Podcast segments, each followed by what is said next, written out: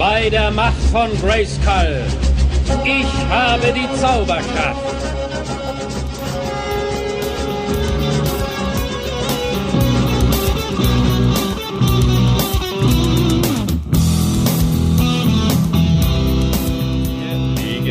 Los. Hallo und herzlich willkommen zur zweiten Ausgabe vom Machtschädel Podcast. He-Mans Machtschädel. Bei mir auf der anderen Leitung live und in Farbe aus Salzburg der Dida. Hallo Dida. Servus Oli. Ja, einen wunderschönen guten Abend, guten Morgen oder guten Mittag, wann ihr immer ihr euch diesen Podcast anhört. Ja, ähm, wir melden uns heute wieder zu zweit, um über He-Man und die Masters of the Universe zu sprechen. Ja, ma, äh, da muss ich gleich dazu sagen, äh, wir melden uns nicht wieder zu zweit, sondern wir melden uns erstmals zu zweit. Denn in Völlig der ersten richtig. Folge äh, haben wir noch in Grisse dabei gehabt. Und der, der Chrisse wollte heute eigentlich wieder ganz gern dabei sein, aber, aber, aber, wie es so ist in Eternia und in der Welt der Masters of the Universe, er ist von der dunklen Macht ergriffen worden.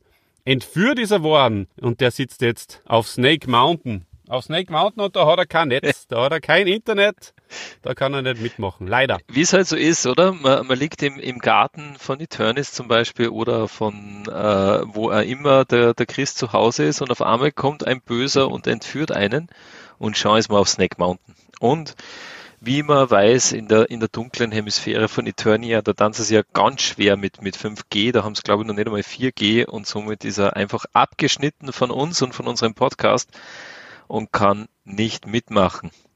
Na, der wird da gebrainwashed vom Skeletor und seinen Schergen, wie du das in der ersten Folge immer so schön formuliert hast. Und ähm, ja, ich hoffe, er kommt nicht als Bösewicht dann irgendwann zurück. Und aber solange er kein Netz hat, ist das keine Gefahr, außer, außer vielleicht, das, Aber- der, der, der Webstore spinnt ihm ein Netz. Das kann natürlich schon passieren. vielleicht, vielleicht kommt er als Chris Lore zurück, oder? aber, aber dann müsste er in der, in der Fright Zone gefangen sein, glaube ich. Ja, Sehr schön. Ja, wir legen los. Du hast es schon bereits gesagt, das, das Todestor. Das Todestor ist die zweite Folge von der Europa-Hörspielserie. Und wir ähm, haben gesagt, wir äh, beginnen mit äh, das Cover nochmal uns genauer unter die Lupe zu nehmen. Oder wolltest du noch was sagen? äh, ich wollte eigentlich nur äh, trotzdem meine Grüße richten an den lieben Christian. Schöne Grüße, wo er immer du jetzt gerade bist. Ähm, und ja, wir werden, wie wir das in diesem Podcast vorhaben, die Masters-Hörspiele genau unter die Lupe nehmen. Heute die Folge Nummer zwei, das Todestor. Und eins muss man vielleicht auch noch vorweg sagen, äh, das mit dem, mit dem, mit dem Grisse, Dide und alle äh, haben wir beide jetzt sofort abgeschafft, weil Sofort Ähm, wenn, der, wenn, der. Chrisse, wenn der Chrisse schon nicht da ist, dann werden wir sofort äh, Veränderungen Genau. vornehmen. Natürlich. Ja, das Todestor, ähm, sehr klingender Name, klingt sehr äh, abenteuerlich, sehr gefährlich. Wie schaut denn das Cover aus, lieber Olli? Am Cover ist äh, He-Man, reitet auf Battlecat. Äh, Im Hintergrund sind grüne Nebelschwaden. Schaut alles sehr, sehr mysteriös aus. Und He-Man ist kampfbereit. Interessanterweise schwingt er da seine, seine Axt, die allerdings in der Folge kein einziges Mal erwähnt wird. Es ist eine Sache, die uns natürlich als Rezensierende gleich mal auffällt. Fällt uns sofort auf, das Zauberschwert hängt sozusagen an, in, an der Sattel, äh, am Sattel Battlecats. Was mir auch auffällt, äh, es scheint so, wie wenn er da an, an einer Mauer entlang reitet oder so. Weit und breit kein Tor zu sehen, oder? Also die, Nein, das Cover lässt jetzt nicht auf ein Todestor schließen. Nein, es, es wirkt eher, wie wenn er da irgendwo in Norwegen unterwegs wäre, weil das Grüne, das schaut ein bisschen aus wie Nordlichter. Irgendwelche Ja. Himmelserscheinungen. Und, aber es ist eine mystische Szenerie und es, es passt schon. Gefällt mir auf jeden Fall irgendwie besser fast als das vom, vom ersten, von der ersten Folge. Mm, Mir eigentlich gar nicht. Ich finde, das schaut ein bisschen äh, bochen aus, wie man in, äh, in, in Österreich sagt. Also irgendwie, es schaut auch der Himmel ein bisschen dümmlich aus, kommt mir vor. Aber macht nichts. Äh, es geht ja nicht um äh, das Cover, sondern es geht um die Folge. Ja, Olli, dann lass uns doch gleich mal in die Folge starten, oder? Und ähm, gehen wir mal einen kurzen Abriss über den Inhalt, was passiert beim Todestor. Ähm, also wie so oft beginnt die Geschichte mit dem Man at Arms, der mit Orko gemeinsam in der Wüste der Zeit ist und dort eine neue Waffe testet. Man at Arms, der Waffenmeister, hat wieder mal was erfunden. Leider hat er eine schwache oder schlechte Batterie mit, um seinen, seine Laserwaffe zu testen, weshalb sich der Orko, der ja beamen kann, sich zurück äh, beamt in Man at Arms Werkstatt und dort eine neue, kräftigere äh, Batterie holt und somit ist der Orko kurz weg. In dem Moment, wo der Orko zurück in die Wüste der Zeit kommt, ja, ist der Man at Arms verschwunden, spurlos verschwunden, er findet ihn nicht. Der Orko bekommt natürlich ähm, Angst und beamt sich sofort zurück nach Castle Grayskull und in Castle Grayskull äh, trifft er auf den Goras, eine neue Figur. Goras, der sich in dieser Folge vorstellt als der Vetter von He-Man. Also Nach da, da werden wir dann auf jeden Fall nur drüber reden müssen, denke Über das müssen wir reden, ja. Nach einer kleinen Zauberei trifft er dann auch auf den He-Man und erzählt ihm vom Verschwinden Man at Arms. Ja, unsere Helden in der Wüste der Zeit machen sich gleich auf die Suche nach dem lieben Freund Man at Arms. Ähm, und He-Man schickt auch gleich seinen Kampftiger Battlecat mit der feinen Spürnase los. Der soll man at Arms äh, suchen, die Fährte, die, äh, die Spur aufnehmen. Aber dann, aber dann, Dieter, dann greift jemand an. Ja, der, der Sandwolf, du äh, sprichst den Sandwolf an. Ähm, es kommt ein gefährliches Geschöpf von Eternia, der ein Sandwolf der Wüste der Zeit greift die Helden an, die aber wenig Mühe haben. Also He-Man hat wenig Mühe, den Sandwolf auch zu vertreiben. Der ist extra, extra aggressiv, der Sandwolf. Extra ähm. aggressiv, äh, wie sie draufkommen, durch einen, äh, angestachelt durch einen Giftpfeil vom Treeclops, der noch nicht in Persona erschienen ist, aber schon seine bösen Spiele ähm, treibt in dieser Folge. Der naja. allseits beliebte Triglops. Äh, sein Debüt steht unmittelbar bevor. Genau, auf das freuen wir uns schon. Aber wer nach der Attacke des Sandwolfs und nachdem in die Flucht geschlagen wurde, äh, gleich auftaucht, ist der Goras, der wieder mal den Mund recht voll nimmt und äh, groß und breit erzählt, wie, äh, wie er nicht, äh, gegen welche Bestien er schon alle gekämpft hat und so. Äh, glaubt ihm der Himmel nicht so recht äh, und man merkt auch, dass er ein großer Aufschneider ist, weil sobald sich der Wind der Zeit regt, ähm, ein leises Lüftchen aufkommt, das den Winter Zeit ankündigt, da verschwindet der Goras schon in seinem Windrider, mit dem er gekommen ist und lässt unsere Helden, den Battlecat, der irgendwo äh, auf der Suche nach Man at Arms ist, und den He-Man und den Orko äh, in der Wüste der Zeit zurück. He-Man könnte natürlich zurückfliegen, aber er lässt seinen Battlecat natürlich auch nicht alleine in der Wüste der Zeit. Somit verstecken sie sich, ähm, ja, verstecken sie sich irgendwo zwischen den Felsen, weil der Winterzeit ist ein besonders gefährlicher Wind. Warum, Oliver? Naja, der, der kann einen verschleppen und zwar in die Vergangenheit. Und aus der kann man natürlich nie wieder zurückkehren. Also sehr, sehr spannende Sache. Genau. Ein, ein Wind der Zeitreise, sozusagen. Genau.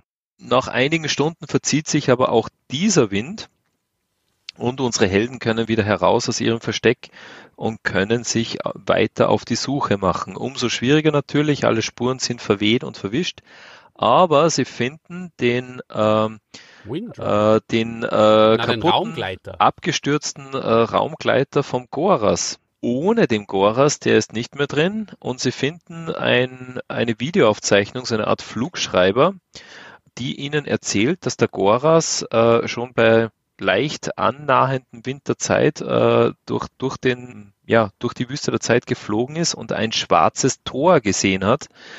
Äh, ein schwarzes Tor, aus dem ein Fuß, der so aussieht, wie wenn es der Fuß von Man at Arms wäre, äh, herausragt und wo man sieht, dass der in das schwarze Tor gezogen wird. Kurz danach äh, erfasst dem Raumgleiter von Goras ein Windstoß und er stürzt ab. Ähm, Der Goras Und- wimmert. Äh, legendäre Szene. Legendäre Szene dann. Weil der Goras sagt, was, lieber Dieter, was sagt der Goras? Er, er schreit sowas wie, äh, warum bin ich nicht bei meiner Mama geblieben? Und das sind so seine letzten Worte, bevor ihn dann der Winter Zeit erfasst und in die Vergangenheit zurückschleudert. Also der Goras ist von dem Wind der Zeit erfasst und äh, auch der Orko und der He-Man finden das äh, Tor, äh, durch das sie jetzt auch durchschreiten, weil sie sind furchtlos, wie wir es kennen natürlich die beiden, vor allem der He-Man. Und äh, plötzlich äh, ändert sich das Setting und äh, aus der Wüste der Zeit wird ein wunderschönes, blühendes Land, denn alle sind plötzlich in der Vergangenheit und zwar in der Zeit, in der die Riesen auf Eternia noch geherrscht haben.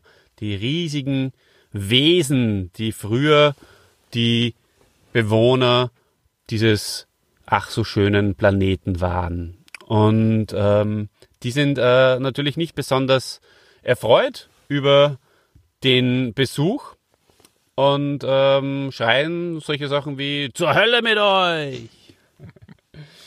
Ja, also sie haben ja, sie haben ja die, die drei, den Goras im Battlecat und im Man at Arms haben sie auch tatsächlich gefangen genommen und an Pfählen äh, angebunden.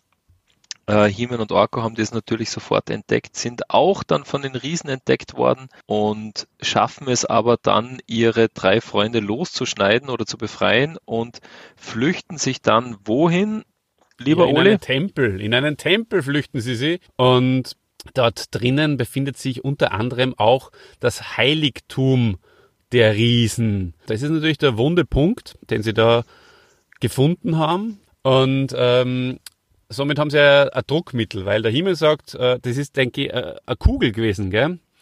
Genau, Und- eine Kristallkugel oder irgendwie so, ja. Genau.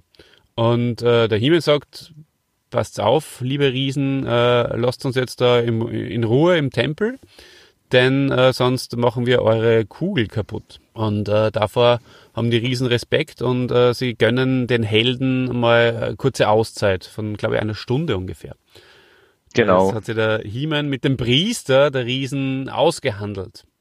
wo sie sich Genau. bet- äh, äh, beraten, was sie denn tun mit den Eindringlingen, Eindringlingen, die da sich in ihrem Heiligtum verschanzt haben. So äh, klassische, äh, fast ein bisschen so klassische Geiselnahmeszene, gell? Genau. Ja, und, Und- dann kommt eine ganz, ganz eine wichtige Szene, denn äh, die Herkunft Skeletors wird erklärt und er ist in Wirklichkeit nämlich ein Geschöpf der Riesen laut äh, Europa-Hörspielen. Weißt du das noch genauer, wie das war? Ja, natürlich. Also die Riesen, es wird da ein bisschen die Geschichte erklärt. Der He-Man bekommt es von dem Priester der Riesen erklärt. Die Riesen haben äh, ihre Welt zerstört, haben die Umwelt so verschmutzt, dass sie ihren Planeten für 300 Jahre äh, verlassen müssen, damit sich der Planet wieder erholen kann. Und diese 300 Jahre haben sie auf Eternia zugebracht, eben in, in, in dieser Region, die jetzt die Wüste der Zeit ist und wo unsere Helden sich gerade äh, in der Zeit der Riesen befinden.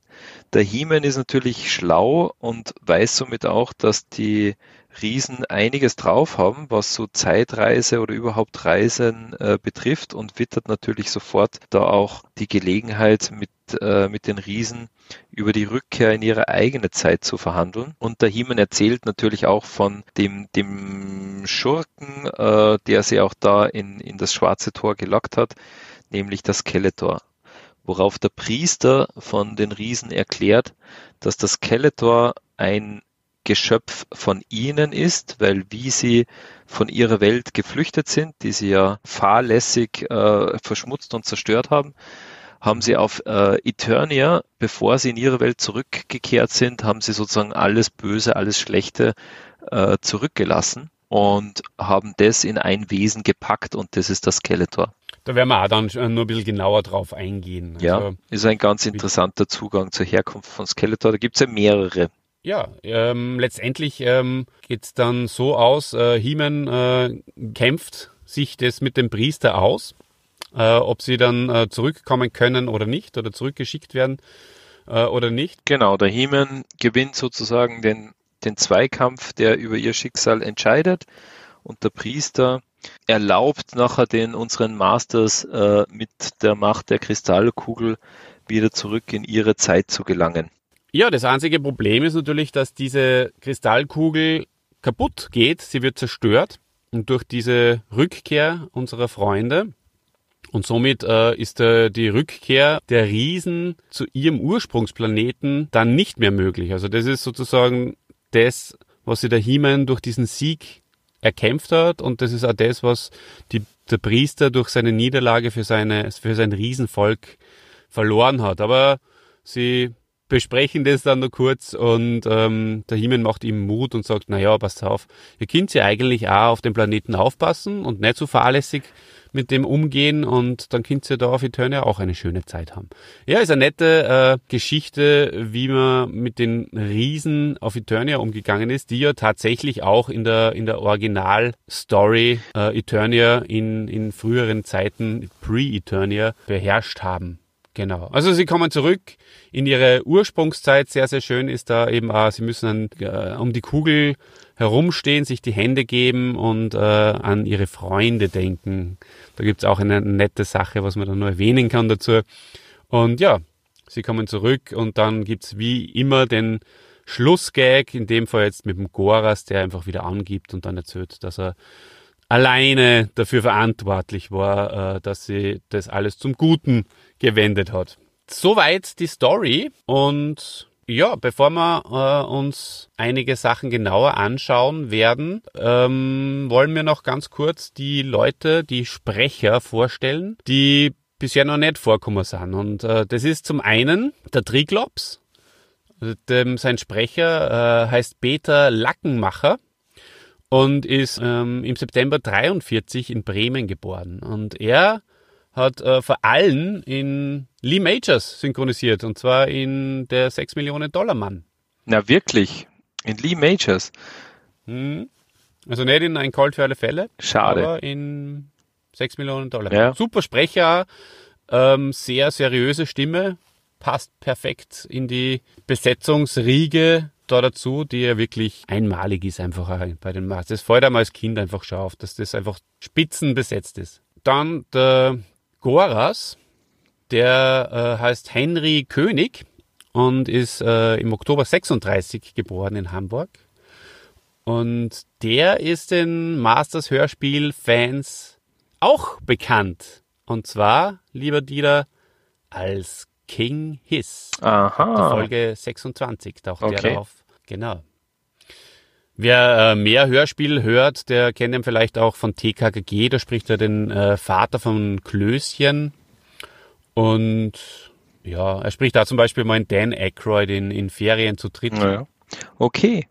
Und auch interessant, den dritten im Bunde, äh, das ist mir sogar aufgefallen, wobei ich da nicht so ein gutes Ohr habe wie du, äh, lieber Oli. Äh, und zwar Mhm. den, den Priester der Riesen.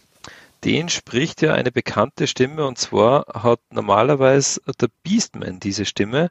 In dieser Folge kommt der Beastman nicht vor und darum hat man diese äh, ja, hervorragende Hörspielstimme dem äh, ja, sage ich mal, den, den Hauptkontrahenten vom He-Man in dieser Folge geliehen, dem Priester der Riesen.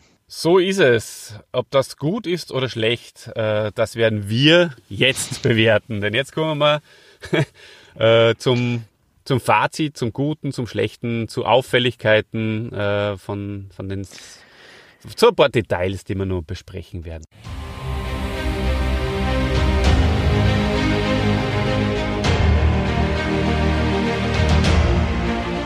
Ja, also vielleicht einmal ganz persönlich, Olli. Ähm, wie, wie gefällt dir diese Folge? Ist es eine, die Laune macht, eine, die du gut findest oder nicht so?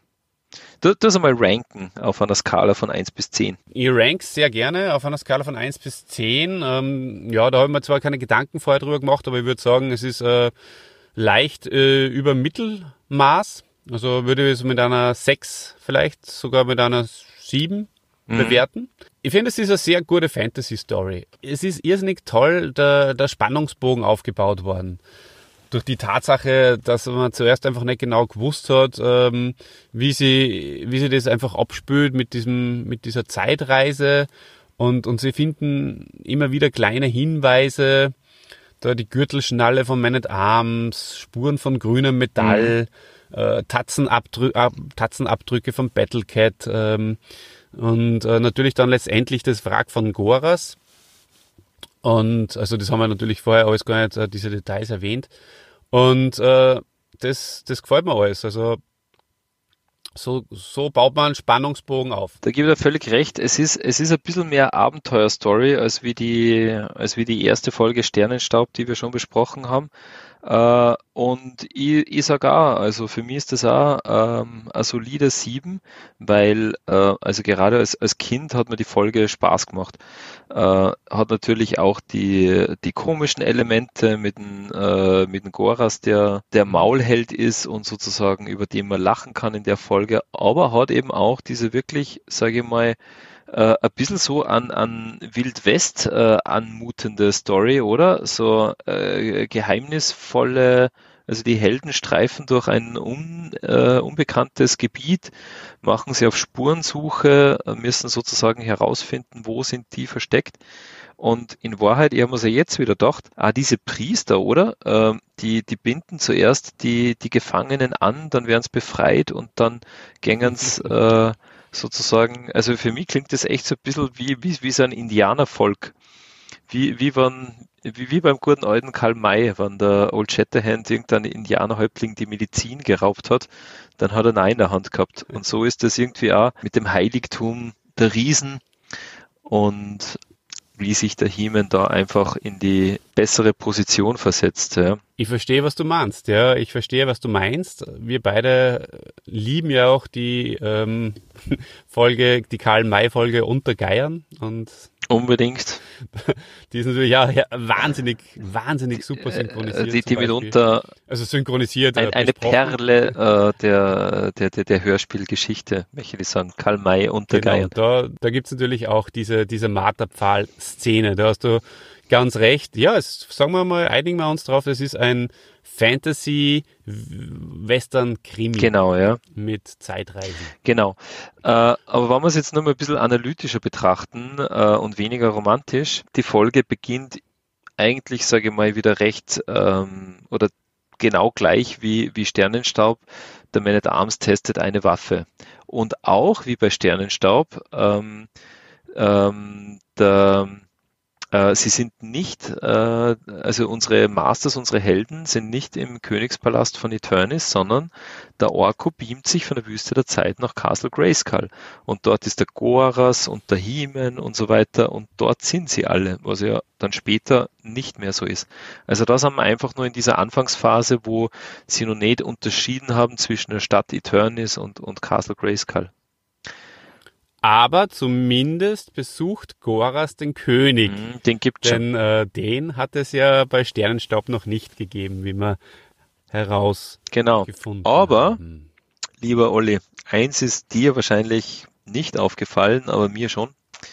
Der He-Man hat sich nicht verwandelt in dieser Folge. Der war von Anfang an da. Eigentlich, sage ich mal, ähm, ein, ein absoluter Bruch, oder? Es wird jetzt spannend, äh, ob wir nur irgendwo eine zweite Folge finden in der gesamten Hörspielreihe, wo der He-Man einfach die ganze Folge über da ist. Na, reden wir mal über, über den Goras sein Familiengefüge, weil das ist ja, da, da kann man vielleicht äh, über, die, über diese Brücke dann zu dem zurückkommen, was du gerade gesagt hast. Denn natürlich, Goras wird vorgestellt als Vetter, also als Cousin von He-Man, was natürlich unmöglich ist, denn äh, der, der He-Man kann natürlich keine Verwandten haben, weil er ist ja nur ein alter Ego. Und zwar von Prinzen von Eternia, von, von Adam. Äh, das heißt, er könnte höchstens der Cousin oder der Vetter von, von Prince Adam sein. Na, was, was auch nicht geht, weil dann würde er ja das Geheimnis kennen. Das geht ja auch nicht, Oli. Ja. Es ist einfach, das stimmt. von wie man es dreht und wendet, das ist ein absoluter Schwachsinn, dass der Hiemen einen Vetter hat. Es ist eine Mischung. Es ist wahrscheinlich eine Mischung, die da passiert ist, denn es gibt ja mehrere Herkunftsgeschichten äh, über Hiemen und eine besagt halt auch, dass der Hiemen ähm, ein Angehöriger eines Kriegs, eines wilden Kriegs, Kriegerstammes ist und da gibt's die Geschichte mit Adam gar nicht. Mhm.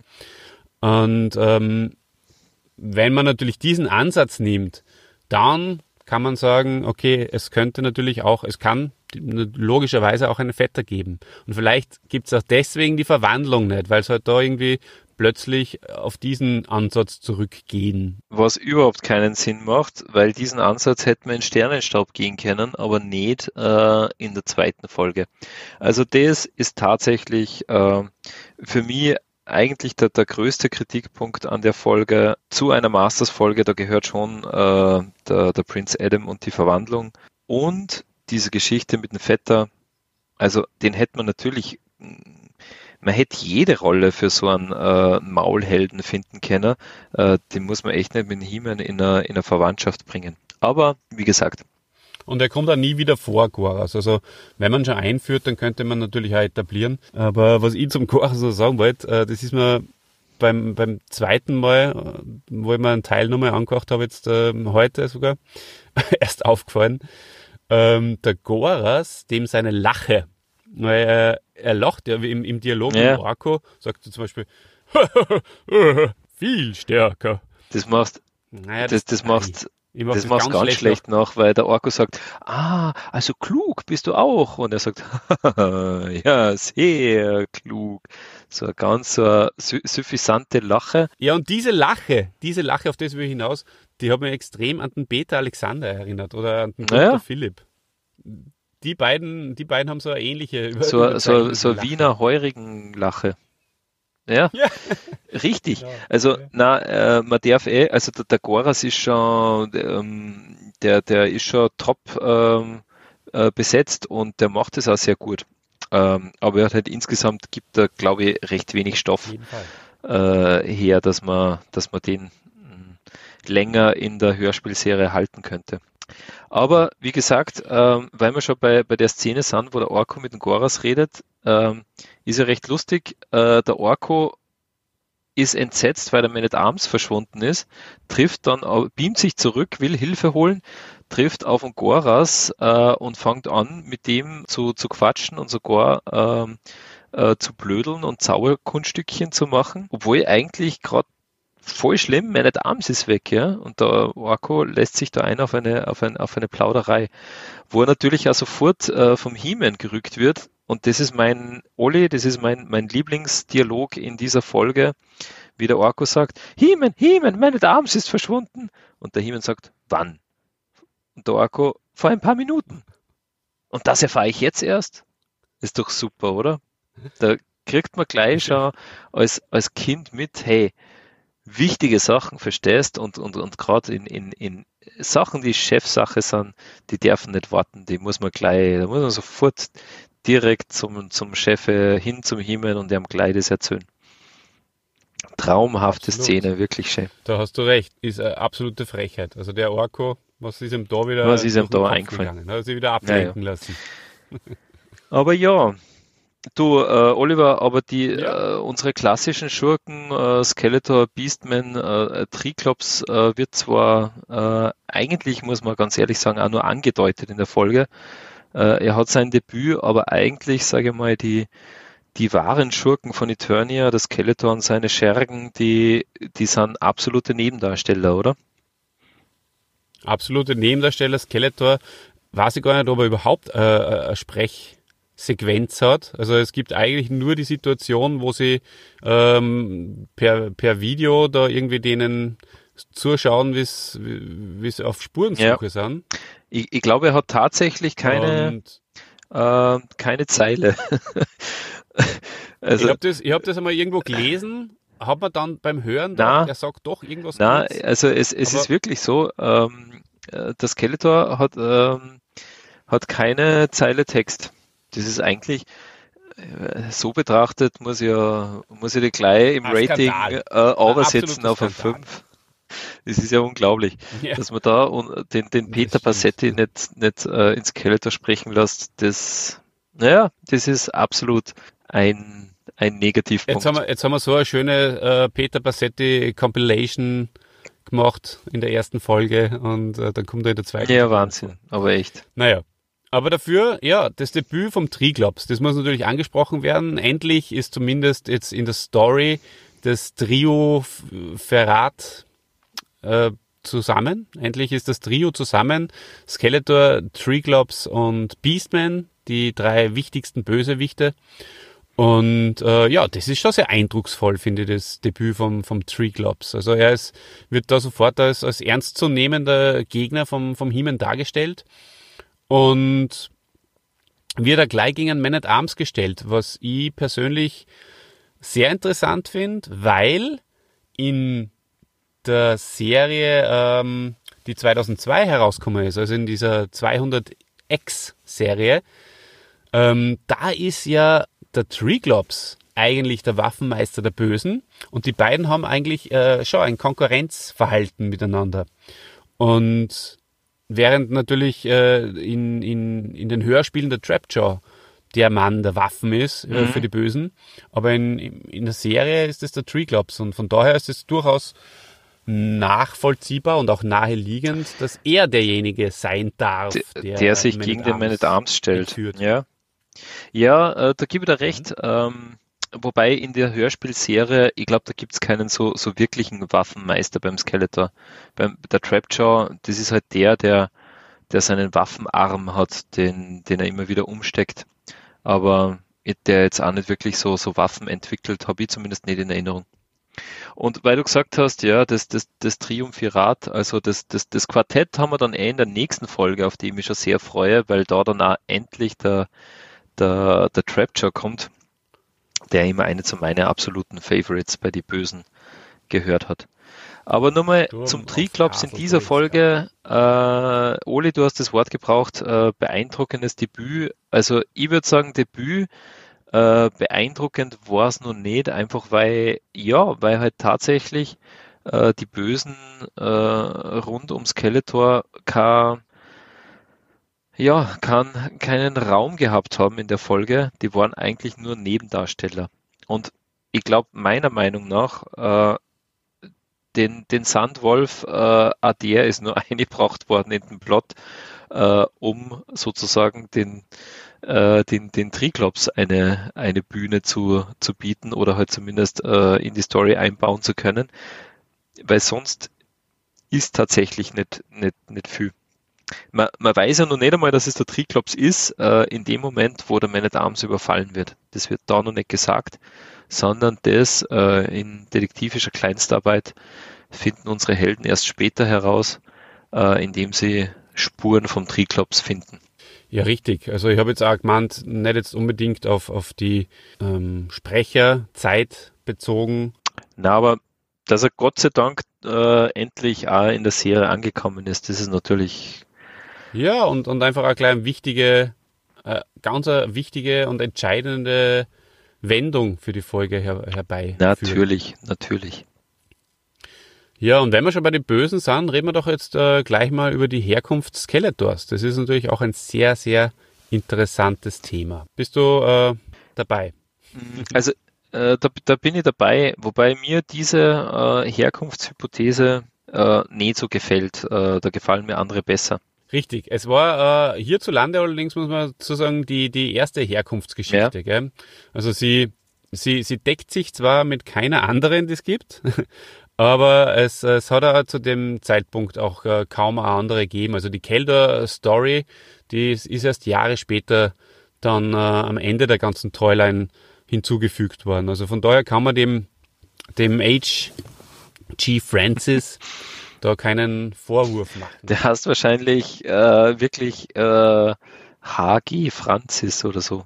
Und du sagst, du, Nein, ich habe das äh, letztens. Äh, der heißt Heinz Günther äh, Franzis und kommt wahrscheinlich irgendwo aus, aus, aus Kreuzberg. Ja, du darfst den, den, den, das ist äh, Majestätenbeleidigung, Wirklich? was du machst. Denn äh, der ist äh, unglaublich renommiert und ähm, alle unsere Hörer werden sich jetzt denken, der Dieter, was ist mit dem los, dass der den, den HG Francis äh, nicht ordentlich kennt.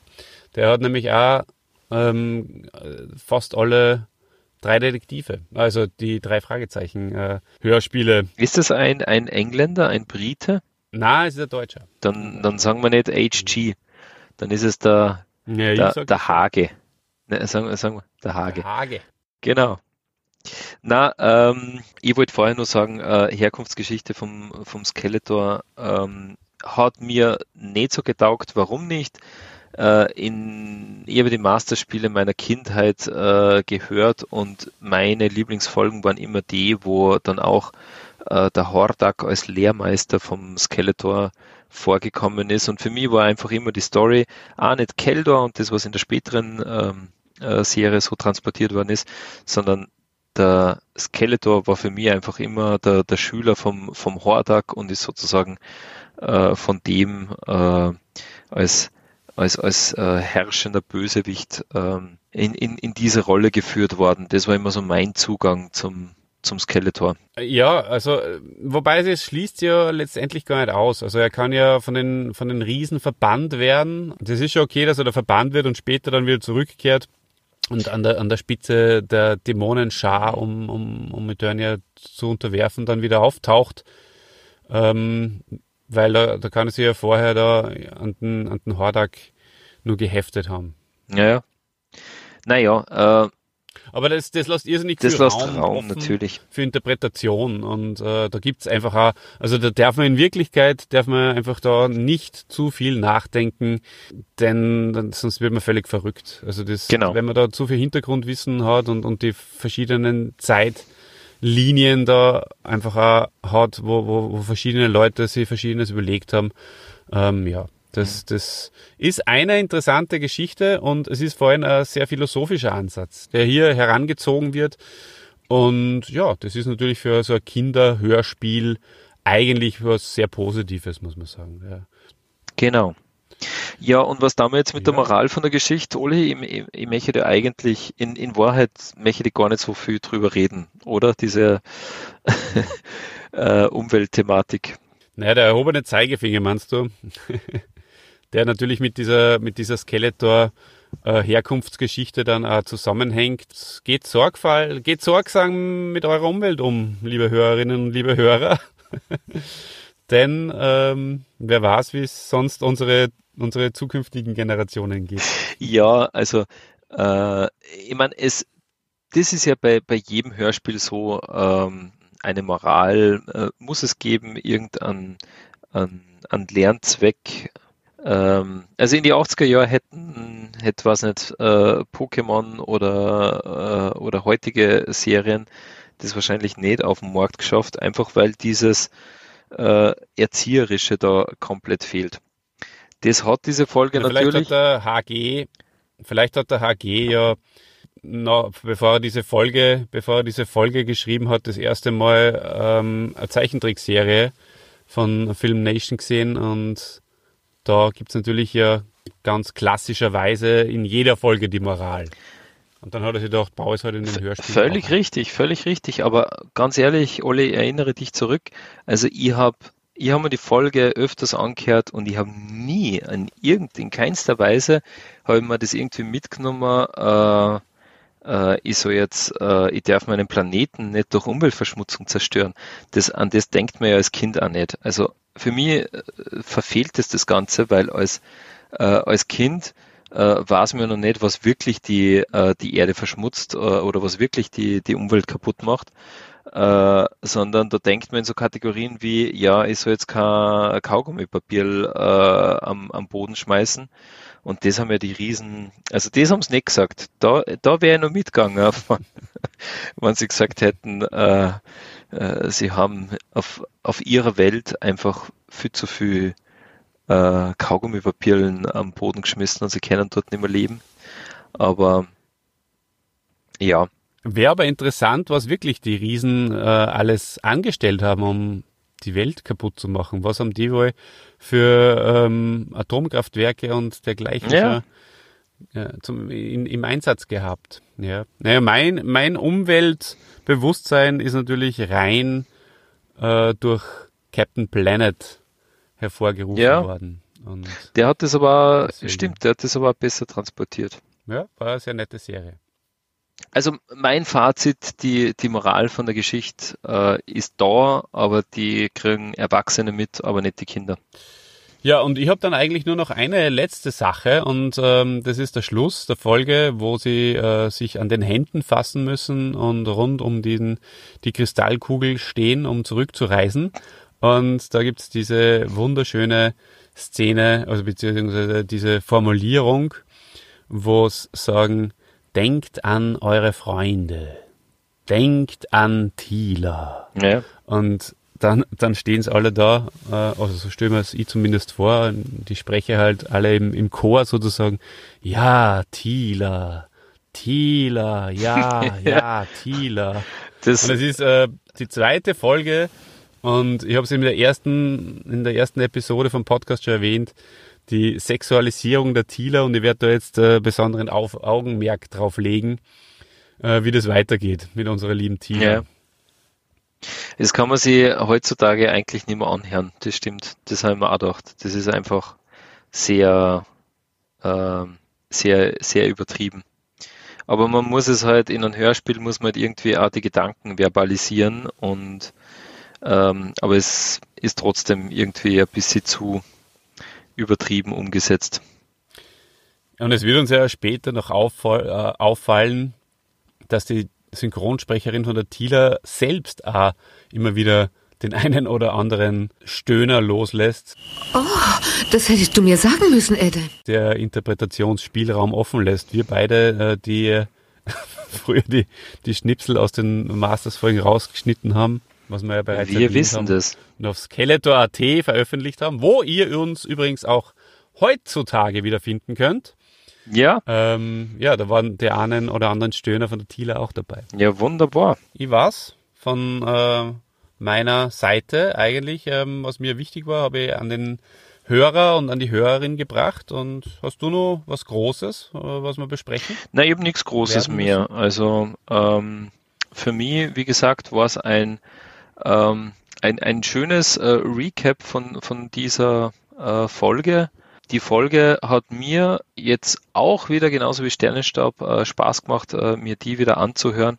Und unter heutigen Blickwinkel als Erwachsener das zu betrachten, macht einfach richtig viel Spaß.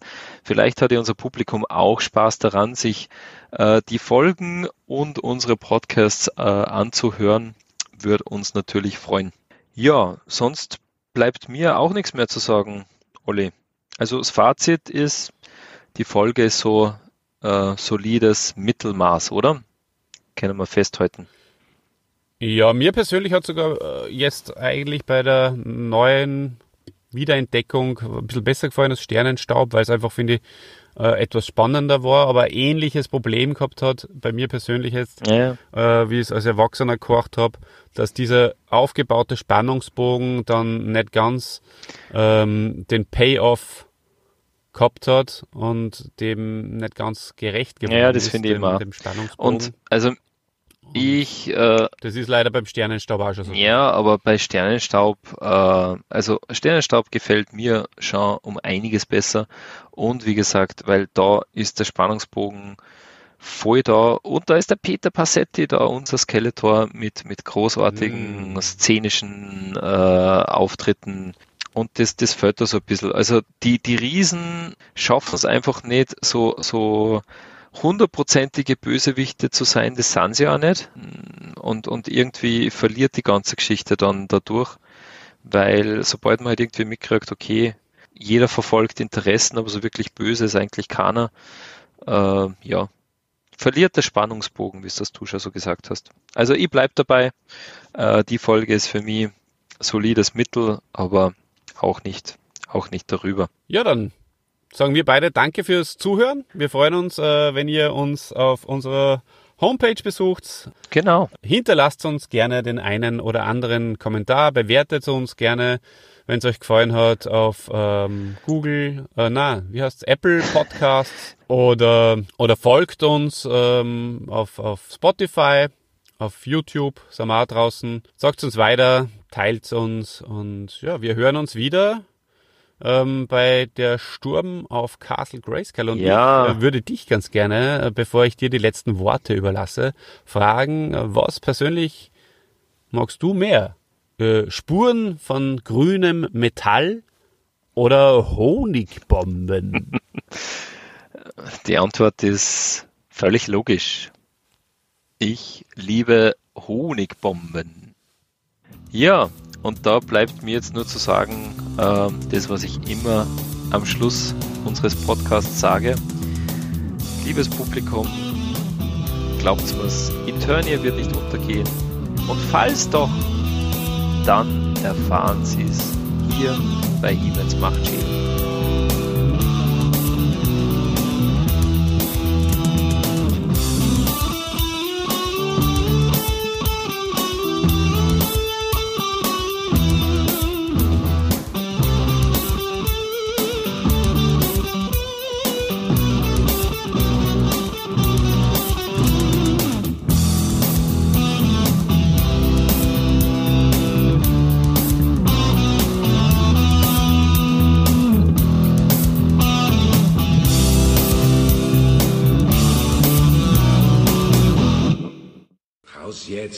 Uns beeilen. Na los doch. Außerdem fängt Stinker an zu stinken. Oh, das ist ja nicht zum Aushalten.